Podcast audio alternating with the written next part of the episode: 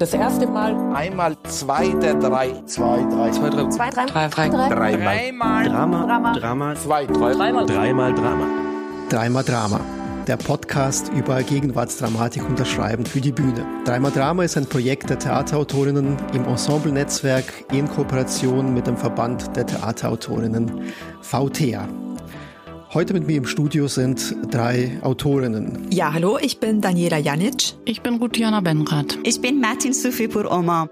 Ruth schreibt für die Bühne ebenso wie Hörspiele, Prosa und Lyrik. Sie lebt in Berlin und wird vom Fischer Theaterverlag vertreten.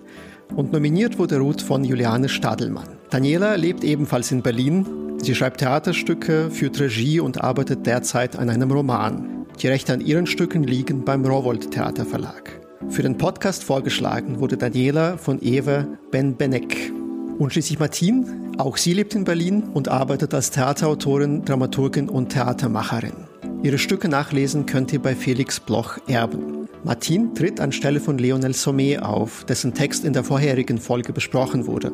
Lionel ist heute leider verhindert. Martins Text Gerecht, den sie zusammen mit Mehdi Moradpur und Pekka Stefan geschrieben hat, wurde in Folge 3 von Dreimal Drama vorgestellt und besprochen. Ruth, Daniela und Martin haben je ein zeitgenössisches Theaterstück mitgebracht, werden es vorstellen, daraus lesen und darüber sprechen. Und dessen Autorinnen werden dann in der nächsten Folge auftreten. So funktioniert Dreimal Drama. Mein Name ist Dmitri Gavrisch, ich bin auch Theater- und Prosa-Autor und im Namen des Theaterautorinnen-Netzwerks darf ich unsere achte Folge eröffnen. Das erste Mal. Einmal zwei der drei. Zwei, drei. Zwei, drei. Zwei, drei. Drei, drei. Dreimal. Drama. Drama. Drama. Zwei, drei. Dreimal. Dreimal Drama. Also ich würde erstmal äh, Fragen haben. Meine Frage, die ich für dich mitgebracht habe, Daniela, ist, kann Literatur und Theater dazu beitragen, die komplexe Geschichte und die komplexen Realitäten von Regionen des ehemaligen Jugoslawiens verstehbar zu machen? Ja, das hoffe ich doch sehr. Das mache ich seit zwölf Jahren. nee, aber ich glaube auf jeden Fall daran, dass Literatur und Theater dazu beitragen können. Vielleicht sogar mehr als alles andere. Also ich würde erstmal äh, Fragen haben. Schreiben ist ein gutes Medium, um zu erinnern. Und ich habe mich gefragt, woran möchtest du erinnern, wenn du schreibst? Beziehungsweise möchtest du überhaupt erinnern? Also ich verstehe mich ja auch in erster Linie als Geschichtenerzählerin. Und ich mache wirklich die Erfahrung, alles, was ich nicht darüber rede und erzähle oder geschrieben habe, vergesse ich. also ich würde erstmal äh, Fragen haben. Meine Frage an dich, Ruth, ist aus sehr persönlichem Interesse. Haben deutsche Theater Angst vor Autorinnen mit humorvollen Texten? Das kann man nicht vom Theater äh, als Institution abhängig machen, glaube ich. Das, das ist wahrscheinlich von den einzelnen Regisseurinnen und Regisseuren abhängig. Ich würde mal, um jetzt nicht allen irgendwie die Tränen in die Augen zu treiben, sagen, ich, ich hoffe nicht. Dann würde ich vorschlagen, wir legen los. Allen Hörerinnen und Hörern wünsche ich viel Vergnügen. Ruth, Daniela und Martin, welche Stücke habt ihr heute mitgebracht für uns? Ich habe das Stück Megafahrt von Bernhard Stuttler ausgewählt. Ich habe das Stück Das erste Festmahl von Antigone Akün mitgebracht. Und ich würde gerne hier Das Leben ist ein Wunschkonzert von Esther Becker vorstellen und mit euch darüber reden. Das Leben ist ein Wunschkonzert ist für alle ab acht und wurde mit dem Berliner Kindertheaterpreis 2019 ausgezeichnet und ist in der Regie von Frank Panhas im Krebstheater zu sehen.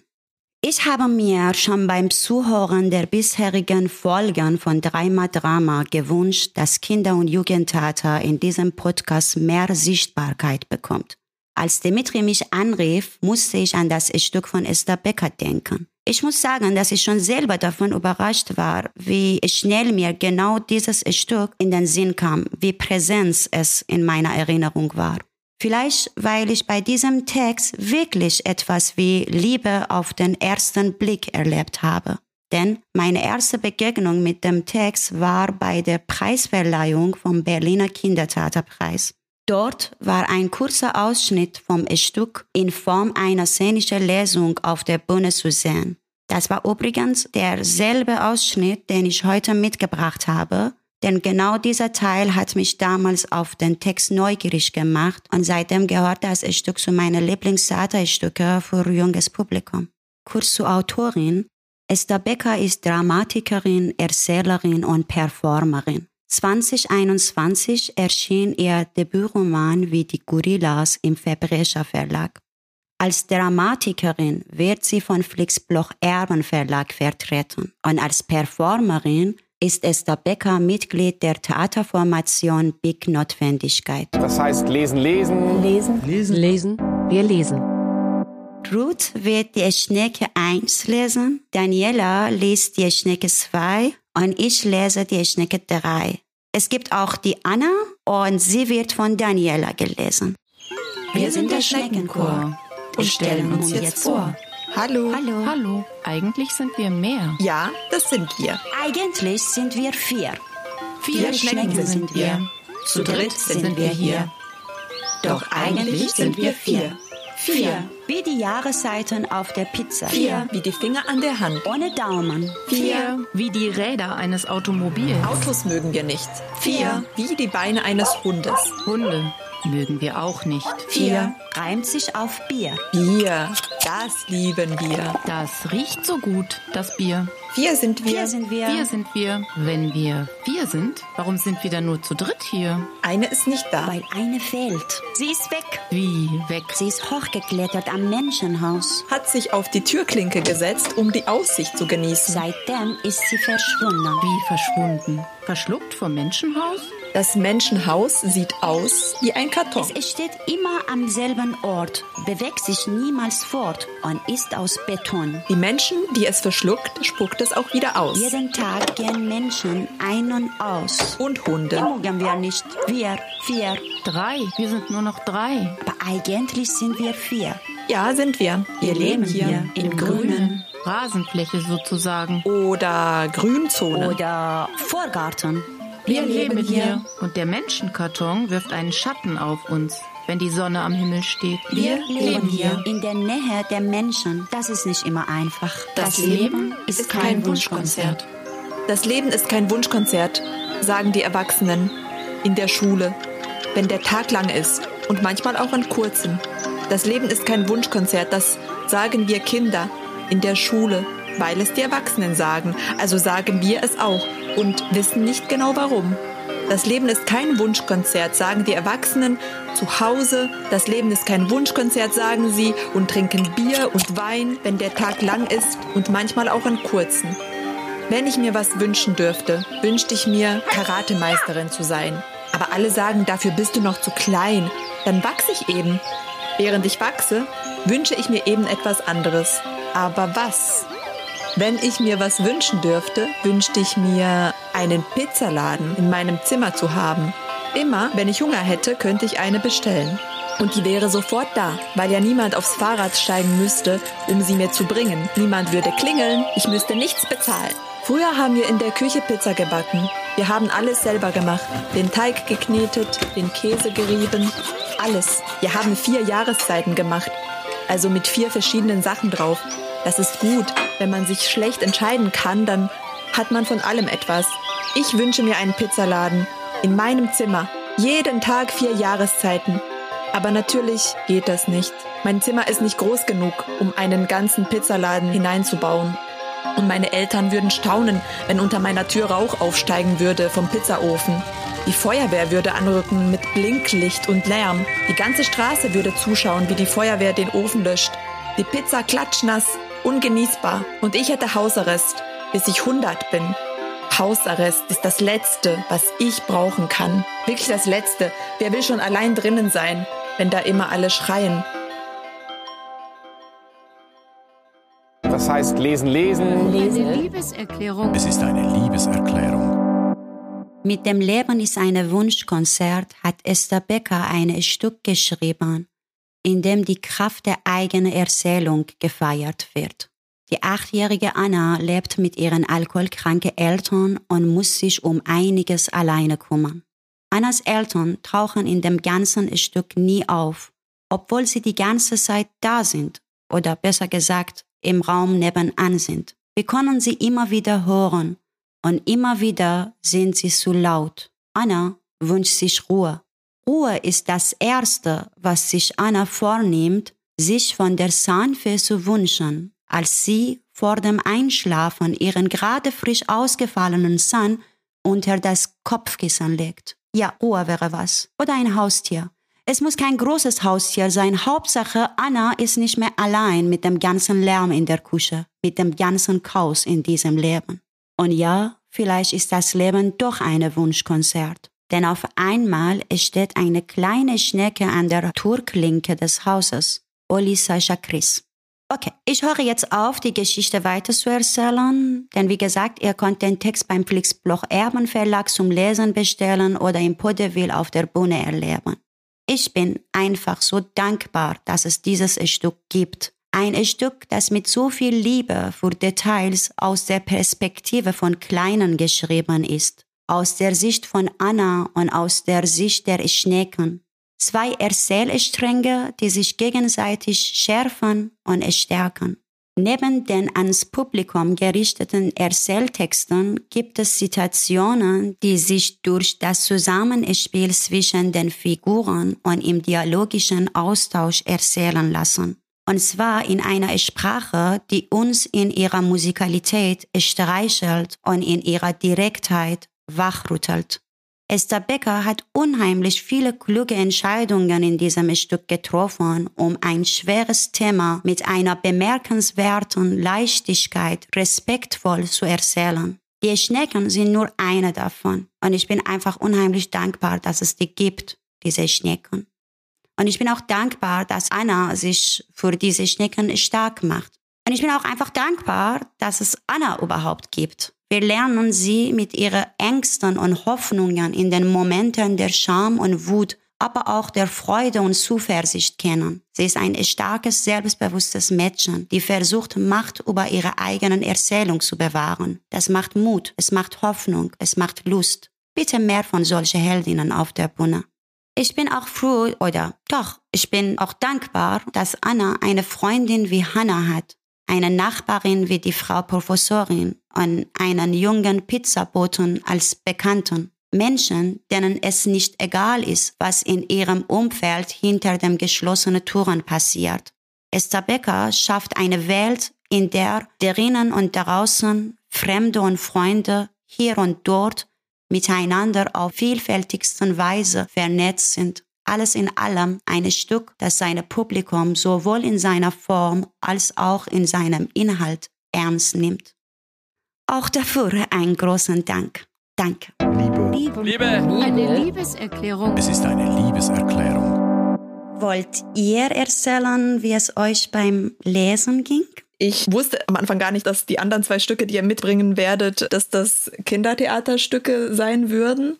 Bei meinem Stück steht, glaube ich, dass es ab 16 ist. Und insofern passt es ja irgendwie am Schluss, aber als ich dann angefangen habe zu lesen, war ich so echt so, okay, cool, endlich sehe ich mal, wie das ist mit Kindertheaterstücken, weil ich einfach zu meiner Schande gestehen muss, dass ich in all diesen Jahren, also ich war zwar im Kindertheater in Stücken manchmal drin, ja, keine Ahnung, ich kann es an einer Hand abzählen, wie viele Kindertheaterstücke ich gelesen habe und in diesem Sinne fand ich es auf jeden Fall spannend und schön. Ja, was mir gefallen hat, ist erstmal, dass es ein tiefgründiges Thema, ein wichtiges Thema, dass es auf die spielerische Weise verhandelt wird und dass es auch an der Sprache sichtbar ist. Dass es sich reimt, hat mich etwas überrascht, habe mir dann aber mit der Zeit, also da war ich irgendwie mit der Zeit dann auch ziemlich beeindruckt, dass sie das wirklich bis zum Schluss immer wieder mal durchgezogen hat.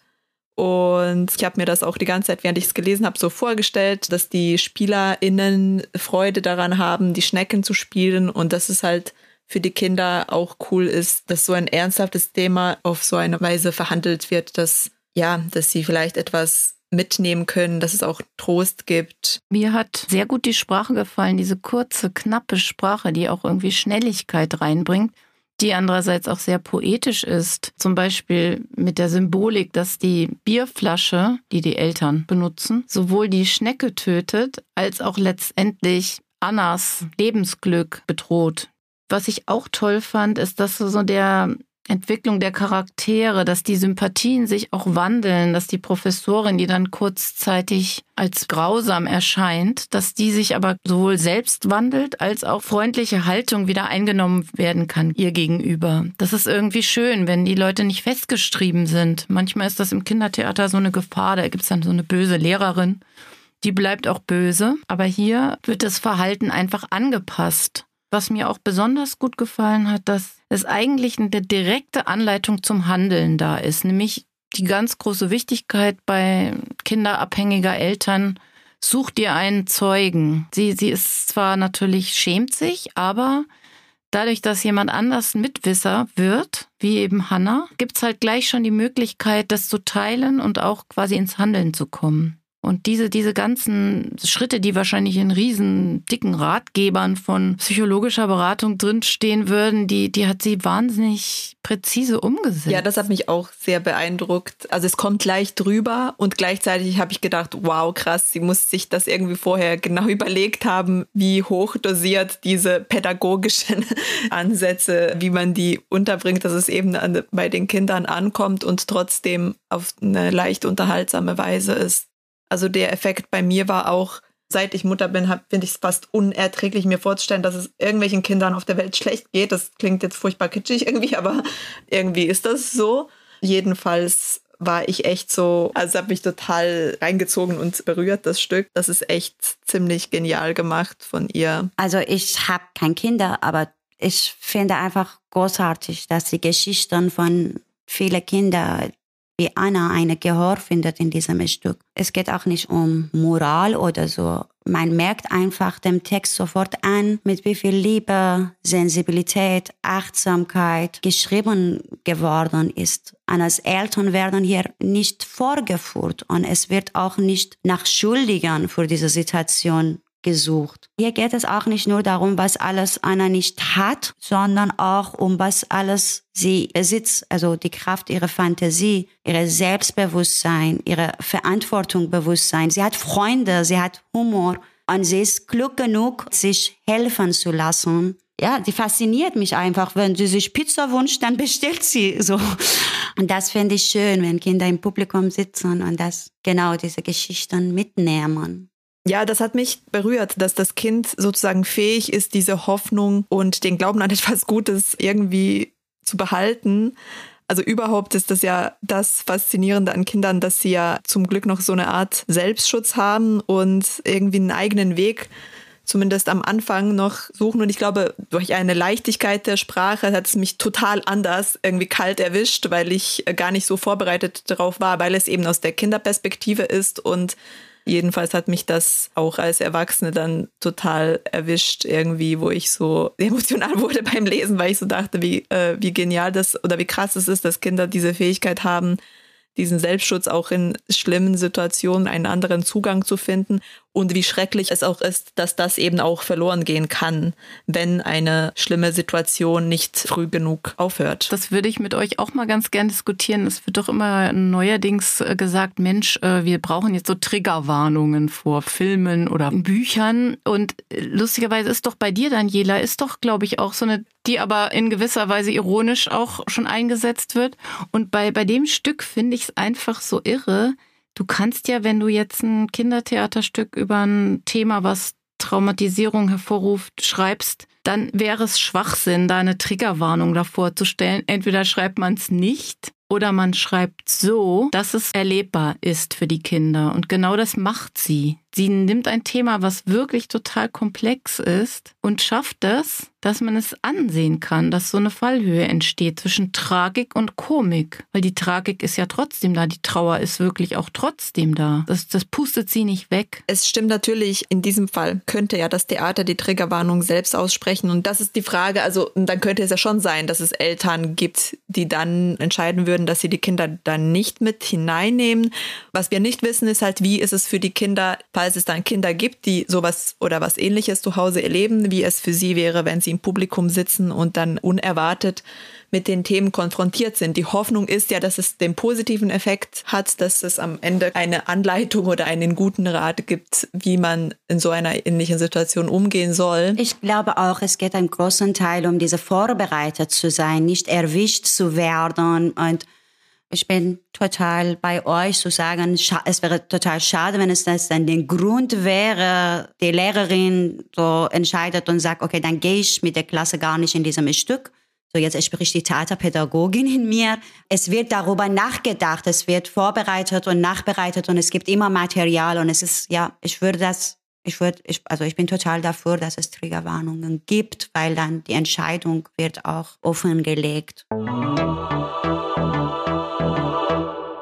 habe das erste Festmahl von Antigone Akün als Stück ausgewählt. Antigone Akün ist 1993 in Frankfurt am Main geboren, ist freischaffende Performerin, Autorin und Dramaturgin. Sie studierte Theater, Film und Medienwissenschaft, klassische Archäologie, griechische Philologie und Philosophie in Frankfurt am Main sowie Dramaturgie an der Hessischen Theaterakademie. Zuvor hat sie eine Schauspielausbildung in Griechenland gemacht. Also in ihrer künstlerischen Arbeit befasst sie sich hauptsächlich mit Möglichkeiten der strukturellen Veränderung und Diversifizierung von Kultur- und Kunstinstitutionen sowie mit der Überschreibung und Erweiterung eurozentrischer Perspektiven. Ja, darum wird es auch eigentlich sofort im Stück gehen. Also in dem Stück erobert sich ein Chor von Binge-Eaterinnen den Raum und es gibt keine Figurenverteilung im klassischen Sinne. Da steht, dass es ein Chor von Frauen ist oder für alle, die sich auch als Frauen identifizieren. Frauen mit einer zu Lebensmittelüberkonsum verleitenden Zwangsstörung. Es können Figuren sein, aber ich sage jetzt, ich sag jetzt Stimmen, weil sie wie Teile ihrer Geschichte erzählen, aber es könnte auch eigentlich einfach ein sehr langer Monolog sein von einer Person. Und dann kommen wir eben zurück zu der Triggerwarnung von vorhin. Es werden in diesem Chor halt Themen verhandelt, wie Depression, sexualisierte Gewalt und Essstörung. Und das steht dann auch als Warnung sozusagen vor dem Stück. Und dann würde ich sagen, wir lesen doch einfach den Ausschnitt und können uns danach darüber unterhalten. Das heißt lesen, lesen. Lesen, lesen, lesen. Wir lesen. Ich habe diese eine Stunde, 60 Minuten zu erklären, aufzuklären. Keine tickende Zeitbombe mehr zu sein.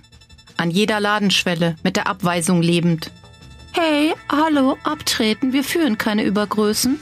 In dem Wissen, dass die Wut mir an der Schädeldecke brennt. Ich stammelnd den Schmerz aufsauge, während ich am liebsten revoltieren, die Puppen mit Säcken behängen, die Haute Couture ausleiern lassen und schreien würde. Die Kundin ist verfickt nochmal Königin, ganz egal wie viel sie wiegt und was sie einkaufen will. Also lass sie in deinen überbewerteten Laden rein kümmere dich darum, dass auch Normalsterbliche was zum Anziehen finden. Aber Wut bringt nichts, kehrt sich zurück, reibt an der Wunde, bis die Verletzung quälend laut dröhnt. Wut, du wahnsinniges Ungeheuer, wie bist du anstrengend, nackst an den Stimmbändern, kostest mich den letzten Funken Glanz, und doch ja, wie oft, wie gern würde ich dich freilassen, loslassen auf all die Menschen, Männer, jung und alt. Und ja, auch Frauen, die spitz und mürrisch aus ihren Brillen hervorstarrend mir künden. Was? Sie wollen Ärztin werden? Schon mal was von Diabetes mellitus gehört? Was? Sie wollen Trainerin werden? Tanzen Elefanten jetzt auch Eiskunstlauf? Was? Sie wollen Lehrerin werden? In welchem Fach dann? Falsche Ernährung? Was? Sie wollen Schauspielerin werden? So viele Putzfrauenrollen gibt es doch nicht im Repertoire. Aber ich hole mir keine Wut zur Unterstützung.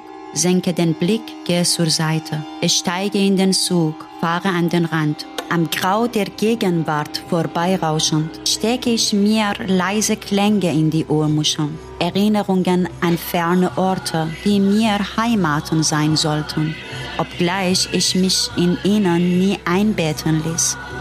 Ich starre den Regen auf der Zugscheibe an, wie schnell und unbedeutsam jeder Tropfen vergeht, so wie ich, anonym unter Miraden. Niemand wird sich zurückerinnern an meine Existenz.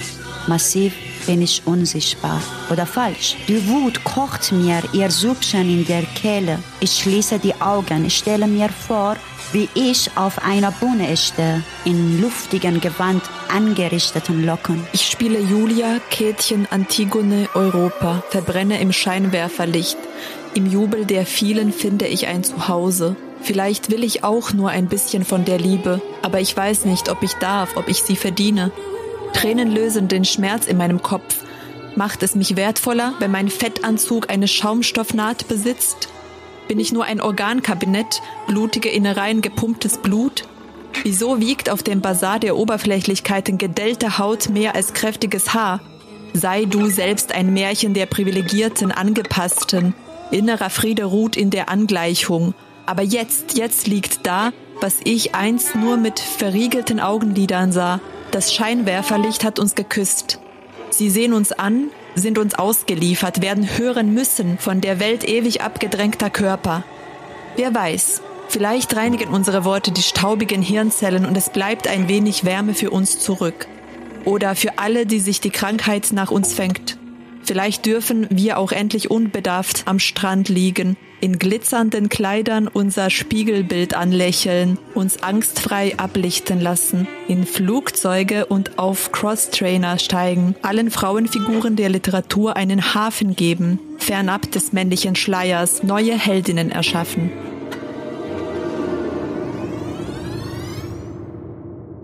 Das heißt lesen, lesen. Lesen, lesen, lesen. Wir lesen.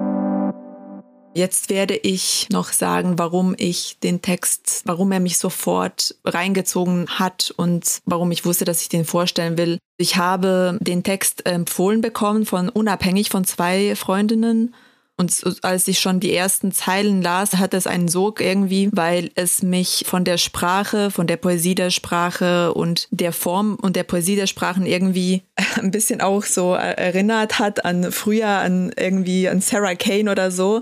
Und ich dachte damals, als ich mich angefangen habe fürs Theater zu interessieren, war irgendwie Sarah Kane etwas vom ersten, was ich cool fand, so als 16-Jährige oder so. Und irgendwie habe ich die ersten Seiten des Textes gelesen und habe gedacht, okay, krass, das hat irgendwie so eine Stärke der Sprache und eine Poesie, die mich anspricht. Liebe. Liebe. Liebe. Eine Liebeserklärung. Es ist eine Liebeserklärung. Ja, also was mich auf jeden Fall anspricht, ist, dass der ganze Text für mich, obwohl eben dieses bestimmte Thema, also die Esssucht ziemlich konkret verhandelt wird, ist für mich der ganze Text eigentlich eine ziemlich grundlegende Gesellschaftskritik und zwar so an etablierten Strukturen, die bis zum heutigen Tage von Ungerechtigkeit und Ungleichheit geprägt sind. Die Aussagen, die getroffen werden, bewirken einerseits, dass mir ermöglicht wurde, mich in eine Perspektive hineinzufühlen und ein Thema, mit dem ich vorher vielleicht so bewusst nicht auseinandergesetzt habe. Und dennoch sind diese, die Prozesse oder wie es beschrieben ist, hat es für mich so eine universelle Gültigkeit. Ja, weil es auf jeden Fall um ein universelles Thema von Ausschluss geht oder besser um die Frage, wie muss ich sein und welche Kriterien erfüllen, um als vollwertiges Mitglied der Gesellschaft angenommen zu werden. Also in diesem Fall sind es jetzt die körperlichen Kriterien. Ich würde vielleicht an dieser Stelle öffnen und einfach mit euch weiter besprechen und von euch gerne hören, was euch am Stück berührt hat. Vielleicht kann man ja mal einhaken und zwar lakonisch finde ich die Sprache gar nicht, sondern ich finde, die arbeitet mit einer Form von Pathos, die man auch aus der klassischen Tragödie kennt. Das fand ich so toll, dass sie das irgendwie neu aufleben lässt. Sowohl den Chor, der ja eigentlich so ein, sonst so eine massive Korrektur in der griechischen Dramenliteratur ist, also das, das Kommentator der einzelnen Handlungen und das stellt sie sozusagen wieder auf einzelne Füße. Also wir, wir sehen eigentlich ganz genau Personen vor uns, obwohl es so eine Allgemeingültigkeit hat. Das hat mich total fasziniert. Es wird ja eine Art kleine Lebensgeschichte erzählt. Also es sind nicht nur dann diese wuchtigen Sätze, die jetzt auch bei uns in dem Text, den wir gelesen haben, eher im Vordergrund standen, aber es gibt ja dann auch so ganz leise Stellen und Textteile, wo man das Gefühl hat, jetzt ist da sogar eine Form von Handlung. Weil sonst hat das ja nicht unbedingt eine Handlung. Es ist ja ein riesengroßer ähm, ja, Schrei eigentlich. Diese Kombination fand ich toll. Ich würde mich niemals so trauen, das Pathos so wiederzubeleben. Ich, ich total so, ich, ich glaube, ich weiß, was du meinst, auch mit diesem Erschüttern, schüttelt zu sein von dem Text. Ihr kennt das auch bestimmt so. Es gibt so Texte, die fängt man, also Mensch fängt an zum Lesen und dann nach einer Stunde oder zwei Stunden ist Mensch durch. Also der Text liest sich leicht und es nimmt einem auch so mit dass Mensch es nicht lassen kann und will ihn bis zum Ende lesen. Und dann gibt es Texte wie das erste Festmahl. Also ich fing an zum Lesen und musste immer wieder stoppen und den Text zur Seite legen, eine Runde gehen, atmen, überhaupt wieder weiterlesen zu können. Für mich sind die nur Beschreibungen von zwei unterschiedlichen Leseerfahrungen, ja, mit unterschiedlichen Texten. Und damit meine ich, ich finde beide Erfahrungen aufregend mit dem Stück von Antigone hatte ich auch echt wirklich das Gefühl, der Text packt mich und schüttelt mich die ganze Zeit so. Und es ist auch krass, weil es ist so ein Text über Körper, der Körper auf der Bühne, die das weitergeben soll, also für die Körper auf der Bühne geschrieben ist. Und ich habe das beim Lesen auch so total körperliche Erfahrungen so gemacht. Allein diese Tatsache, dass ich so immer wieder so mich atmen hörte und ja, es ist einfach unheimlich stark geschrieben, sind bewegende Bilder, atemraubende Sätze, es ist poetisch und polit politisch zugleich, irgendwie schön und doch so schonungslos. Also das fand ich, glaube ich, das Faszinierende, dass man einerseits sehr stark figurativ wird und trotzdem verliert man nie dieses gesellschaftskritische Außen aus dem Augen, weil es halt durch die Sprache und durch die Genauigkeit der Aussagen der Worte hat man immer noch so dieses Kritische dann mit. Und das fand ich auf jeden Fall sehr stark, dass man das wie so parallel zueinander erlebt. Ich wollte euch mal fragen, ob, ob ihr überhaupt seht, dass das eine Krankheit ist, weil ich empfinde das einfach als eine auch zu dieser sexuellen Gewalt gehörig, also eine Folge auch von, von einem mhm. gewisserweise Verbrechen, wo eben die Täter auch genannt werden und sonst kann man ja sagen Täter, dann gibt's Opfer, aber nein, gerade dieses Opfersein, das wird hier völlig durchbrochen. Das finde ich so toll. Es werden irgendwie Täter benannt, aber selber nimmt man sich die Kraft sozusagen da rauszusteigen aus dem, was einem angetan wurde ich, ich glaube jetzt nur ohne, ohne diese, diese sexuelle mhm. Gewalt als Hintergrund, also da würde mir dann ja vielleicht auch noch was fehlen, weil man sich natürlich fragt, ja, was ist das sozusagen? Was hat sie erlebt einfach? Ja, aber für mich sind unheimlich viele Gewaltszenen oder Beschreibungen von unterschiedlichen Gewalterfahrungen in dem Stück. Und eins davon ist das diese sexualisierte Gewalt sozusagen. Und es macht auch den Text unheimlich so stark sichtbar, dass die Diskriminierung, Erfahrung so aufgrund des Aussehens des eigenen Körpers, ähm, die gehen auch an dem Körper auch nicht spurlos vorbei. Also das sind so Depressionen oder Essstörungen sind auch Teil davon. Also gegen das alles ist das dann auch die Sprache an sich, auch so einem Akt, so ein ganz bewusstes Akt, das Schweigen zu brechen, ja, schreien, so auszuüben. Ich meine, Sprechen ist immer Handeln und im Kontext der Bühne wird auch umso klarer. Aber hier in diesem Text ist so ein politischer Akt, eine ernsthafte, direkte Auseinandersetzung mit der Macht der Sprache, um, um alles zu berichten zu können. Wo ich heute angefangen habe mit Dank sagen, kann ich auch bei diesem Text mich bedanken, dass hier werden endlich so Sachen gesagt, die gesagt werden müssen. Und umso mehr hoffe ich, dass dieser Text auch viel Gehör findet, dass es auf der Bühne geht. Also ich wollte jetzt das Ende nochmal mit euch besprechen. Wie ging es euch damit? Es ist mit diesem zögernde Haltung geht auf der Bühne und dann ist es auch, oje, oje, was tun wir hier? Nein, lassen wir es gut sein. Lassen wir es gut sein. Gott, es ist der letzte Satz des Textes. Lassen wir es gut sein. Also da ist, das ist ja immer wie die Gefahr, dass man dann mit der eigenen Geschichte und Erfahrung, Diskriminierungserfahrung, dass man dann auch wieder instrumentalisiert wird und wird dann auch immer dafür gebraucht. So, also so habe ich es jetzt gelesen, dass darin quasi auch wieder eine Kritik drin ist. So, oh nee, lassen wir lieber. An diesem langen Nachmittag habe ich mir ein Stück ausgesucht, das heißt Megafahrt. Und vorhin habe ich den Untertitel auch äh, weggelassen, aber der ist sehr wichtig. Megafahrt oder der längste Nachmittag des Universums. ein Stück von Bernhard Studler.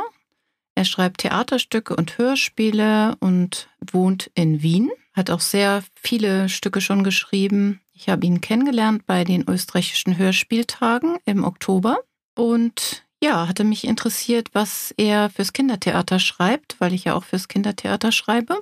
Und dieses Stück hat mir sehr gut gefallen. Es war für den Mülheimer Kinderstückepreis nominiert und es geht in dem Stück erstmal um ein scheinbar leichtfüßiges Thema. Das ist die Langeweile. Zwei Menschen, Kinder oder Jugendliche, das wird hier bewusst offen gelassen, denen langweilig ist, erleben was miteinander. Und zwar die eine, das ist eine Figur, starrt vor lauter Langweile ein Loch in die Wand, Krach, und durch dieses Loch krabbelt sie dann rüber auf die andere Seite. Dort lebt der andere, dem auch langweilig ist. Und die beiden nähern sich an, streiten sich auch und spielen schließlich miteinander und teilen den langen Nachmittag, den längsten Nachmittag des Universums. Als Untertitel heißt es noch, das Stück ist für zwei, die gern spielen. Und deswegen lass uns doch einfach jetzt spielen. Wir sind zu dritt. Martin liest die Regieanweisungen. Die eine wird von Daniela gelesen und der andere wird von mir gelesen. Das heißt lesen, lesen. Lesen, lesen, lesen. Wir lesen. Stell dir vor, wir wären Faultiere. Wir zwei? Ja. Du immer mit deinen Tieren. Oder willst du lieber Astronautin sein? Eigentlich ist das egal, weil die im Grunde sehr ähnlich sind. Faultiere und Astronauten? Ja klar. Die einen hängen Tag und Nacht am Baum, die anderen schweben irgendwo im All. Beide ohne Bodenkontakt. Dann will ich lieber Faultier sein. Ich auch. Faultiere hängen 20 Stunden pro Tag einfach nur am Baum und schlafen. Echt krass. Hm. Sie bewegen sich maximal 100 Meter am Tag. Manche aber auch nur 10. Bereit? Bereit. Regenwaldatmosphäre. Die eine und der andere klettern auf Bäume, hängen sich mit dem Rukon nach unten an Äste. Willkommen im Regenwald. Mach's dir ruhig bequem. So schnell kommst du hier nicht weg. Gemütlich. Angenehm. Hörst du die Vögel singen? Oh ja, wunderschön. Plopp, da. Wo? Fällt eine Kokosnuss. Hab ich gar nicht gesehen. Es geht ja auch so schnell. Hörst du die Papa? Ja? Geien? Schön. Jetzt muss ich mich aber ausruhen. Hättest du Lust auf Blätter? Hm, Blätter esse ich für ganz, ganz langsam mein Leben kauen Blatt für gern.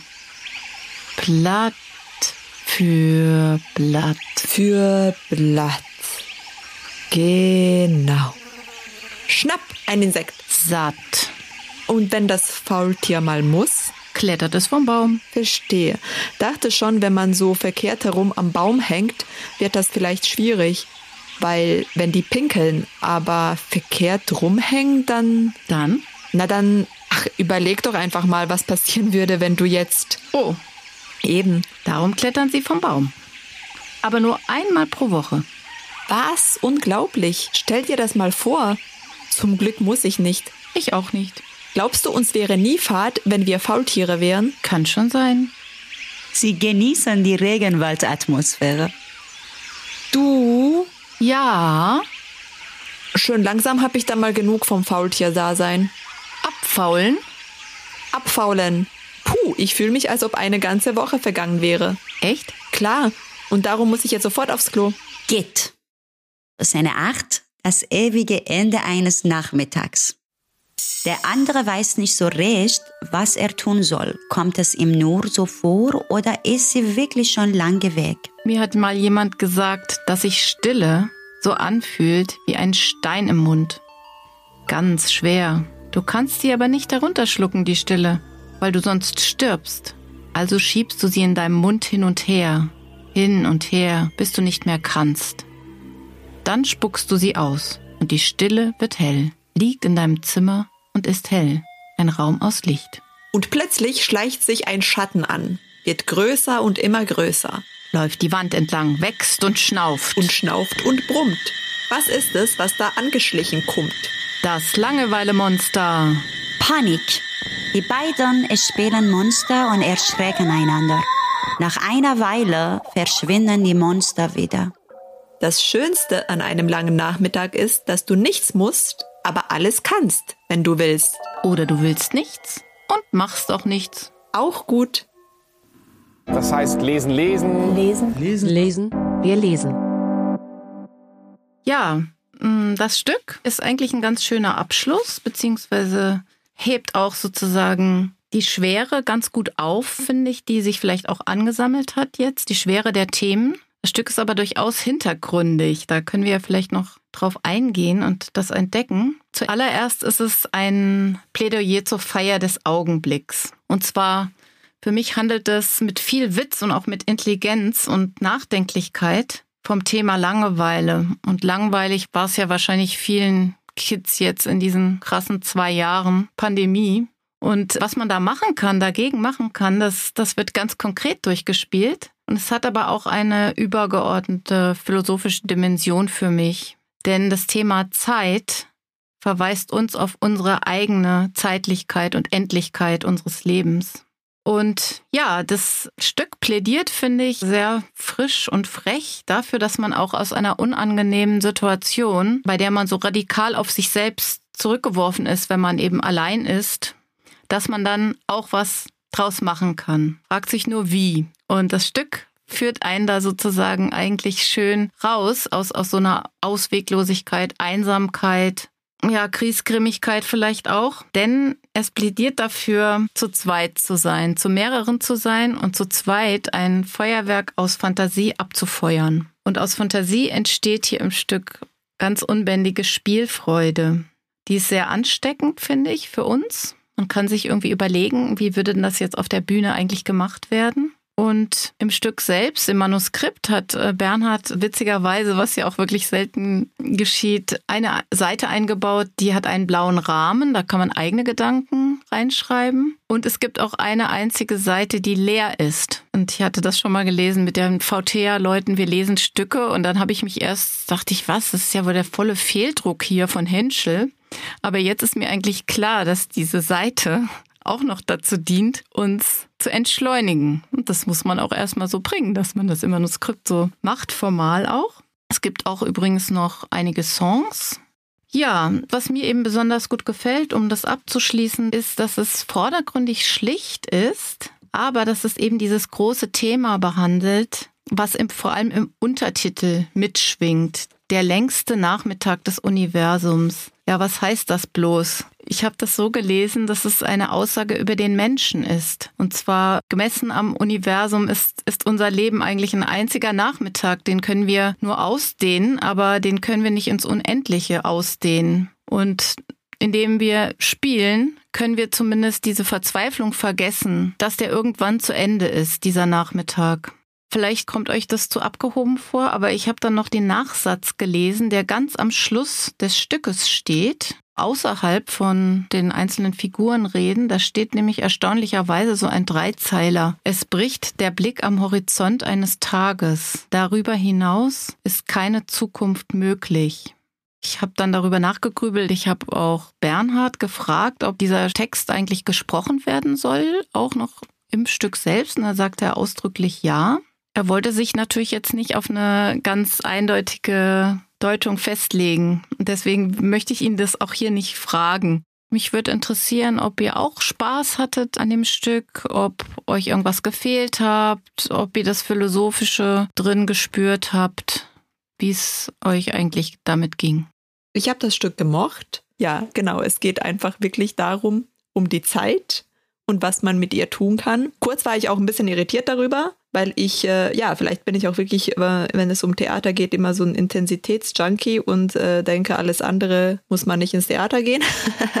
Aber da hat mich dann das Stück eben dann doch, also das Spielerische hat mich dann positiv überrascht und ich habe mir dann auch wirklich so vorstellen können oder ich habe mir das so vorgestellt, dass dann, wenn das aufgeführt wird, das auch tatsächlich auf eine Art interaktiv auch gemacht werden kann, Theater, also mir hat besonders auch diese Seite mit der Gedankenraum, also der Raum für Gedanken, das hat mir super gut gefallen. Und ich habe mir dann auch irgendwie vorgestellt, dass das dann auch, wenn es dann aufgeführt wird, auch tatsächlich dann so den Kindern, die zu oder den ZuschauerInnen so gesagt wird, dass sie sich dann auch da Gedanken machen können. Und das fand ich am Ende dann auch gut, dass es auf eine Art wie, genau, es ist eine Anleitung, was man mit der Zeit tun kann. Und dann doch immer wieder diese kleinen Momente, wo es dann doch auch philosophisch wird und tiefergründigere Fragen gestellt werden. Das fand ich ganz schön. Für mich ist das Ausgangspunkt des Stückes neben der Langeweile auch das Thema Einsamkeit. Also die Situation entsteht aus der Einsamkeit der eine oder der andere heraus, aus der Sehnsucht ins Gespräch zu kommen, im Austausch mit der Welt zu sein, ein Wand kaputt zu schlagen und auf die andere Seite blicken zu dürfen. Und ja, es ist tatsächlich so erstaunlich, was alles aus der Langeweile entstehen kann. Also Langeweile als ein Zustand zu verstehen, aus dem heraus viele kreative Ideen entstehen können. Es erzählt davon, wie wenig man von der Welt braucht, oder Mensch, um sich die Welt zu einem, zu eigenem zu machen. Ich frage mich trotzdem so, wer kann sich leisten, die Zeit totzuschlagen? Ich meine, wir leben in einer Gesellschaft, in der nicht mal die Kinder sich mit gutem Gewissen langweilen dürfen. Das ist eine Sache, so. Und die andere Sache ist, dass, ja, wer, wer sind diese eine oder andere, habe ich mich gefragt. Und wo sind die alle anderen? Den ich am Baum hängen kann. Naja, ich glaube schon, dass, dass eigentlich das Stück da aussteigt, äh, sowohl aus dem, was Daniela du vorhin gesagt hast, aus diesem Intensitäts-Junkie-Sein, auch im Zuge des Theaterschauens. Also wenn man, was man alles dem Theater so aufbürdet, da will man sozusagen total viel Drama, da muss sozusagen erst das, das Allerschlimmste sozusagen verhandelt werden. Und ich finde, dass es eigentlich krass schwer ist, davon abzusehen, davon wegzugehen, sozusagen zur Ruhe zu kommen, das ausschleichen zu lassen und eben diese, diese Optimierung des Lebens auch für Kinder, die total zu unterlaufen. Weil in der Pandemie war es ja so, man, man scharte mit den Hufen, auch, auch die Jugendlichen, und die konnten nicht raus. Ja, was machen die denn dann jetzt? Und das, das fand ich eigentlich schon so ganz hintergründig, dass man sagt, ja, äh, es ist eigentlich natürlich auch ein gewisser Schmerz liegt da schon auch drin, dass, dass wir ja nicht ewig leben und dass wir auch nicht, vielleicht wahrscheinlich nicht ewig spielen können. Aber wir können zumindest die, die, das erträglich machen, diese, diese Schwere. Also Langweile lese ich eigentlich als so das Anklopfen der Zeitlichkeit wenn mir langweilig ist, ist mir unwohl. Das ist eigentlich komisch, ne? Jeder sehnt sich nach Unruhe, aber lang, äh, nach Ruhe, aber Langeweile ist irgendwie noch mehr. Oh, ich sehne mich nach Langeweile. Du solltest Bernhards Stück inszenieren. Eben, man sehnt sich nach Langeweile vielleicht, aber gleichzeitig hat man auch Angst davor. Ich finde es auch mutig, dem auch mal Raum zu geben. Gleichzeitig, das ist jetzt natürlich der Anspruch, den ich vorhin an das Theater gestellt habe, mein persönlicher, dass ich immer denke, dass da auf der Bühne in der gemeinsam verbrachten Zeit die gesellschaftlichen Themen äh, verhandelt werden müssen. Und Langeweile ist dann für mich tatsächlich dann sozusagen philosophisch eine interessante Frage und ein Thema. Sicherlich kann man damit auch quasi den Nachmittag in, im Theater füllen, aber es ist für mich kein brennendes Thema sozusagen. Aber eben, ich kann mir trotzdem vorstellen, dass es äh, für Kinder ganz cool sein kann, weil man eben sich auch fragt, wie, weil es auch darum geht, wie gestalte ich die Zeit alleine, ohne etwas. Und das ist dann wieder spannend. Ich halte viele Geschichten für erzählenswert. Und das ist auch, wenn wir von dem Vielfalt sprechen, dann so genauso viel wie Liebe hatte immer Platz auf der Bühne, so und ja und Langeweile verdient das auch als ein Gefühlzustand auf jeden Fall. Ich finde, hier herrscht auch eine, also die Frage vor dem so Kinder herrscht tatsächlich so eine Atmosphäre für kindliche Lust am Spielen und ich mag, dass es diese spielerische Ebene sich auch sowohl in der Handlungen als auch in der Sprache so zeigt. Also es wird auch mit der Sprache gespielt, so Sachen wie Haushalten, kannst du kurz mein Haushalten oder dieses Ping-Pong-artige so Dialog oder die Einladung, die er vorhin meintet, auf diesem weißen Papier individuell so was zu machen. Das Stück ist aber vor der Pandemie geschrieben, oder? Also ich meine, unserem Zeitgefühl hat sich jede Menge verändert, aber ich glaube, das war davor. Ja, was ja auch irre ist, weil letztendlich, wenn man jetzt die Pandemiezeit sieht, dann kann man das, finde ich, aber gerade nochmal besonders gut sehen, weil da fehlt ja jeglicher Computer. Das, was du auch vorhin gesagt hast, Martin, da, da, wird mit den einfachsten Dingen etwas gemacht. Und der Computer, das, was eigentlich die Kinder jetzt äh, da in der Pandemie, ähm, konntest du ja gar nicht ohne Computer sein. Und, und das ist aber eher so, ich finde, mich erinnert das eher auch an Stücke von Becke, das quasi da kommt es nicht wirklich drauf an. Da sind jetzt mal die soziale Unterschiede sind da einfach mal weg. Das sind, sind so Grundmenschen, müssen auch nicht unbedingt Kinder sein, glaube ich. Wenn man das alles weglässt, was kann man dann sozusagen erleben? Das finde ich so schön, dass es diese Einfachheit hat, diese totale, totaler Purismus eigentlich. Und wahrscheinlich auf der Bühne lädt das dann wieder dazu ein, das alles zu füllen. Also das, wie man das jetzt eigentlich macht mit der Wand und mit den Liedern und das kann recht bunt sein. Finde ich auch. Es ist wie gesagt, das ist spielerischer. Aber ich kann schwer sagen, jetzt der soziale Unterschied und so alles weg zur Seite, es bleibt nur eine Nachmittag. Ich glaube, das ist so ganz abstrakt gemeint. Also wird wahrscheinlich von ihm gar nicht geleugnet werden, dass es auch natürlich ganz andere Geschichten gäbe.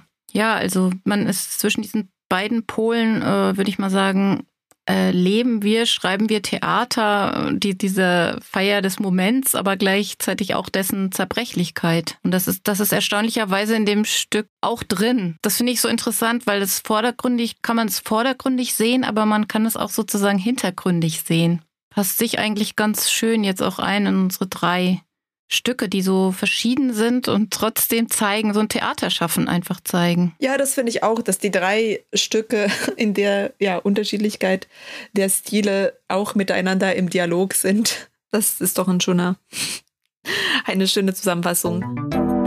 Das erste Mal. Einmal zwei der drei. Zwei, drei. Zwei, drei. Zwei, drei. Drei, drei. Dreimal. Dreimal. Drama. Drama. Drama. Zwei, drei. Dreimal. Dreimal Drama.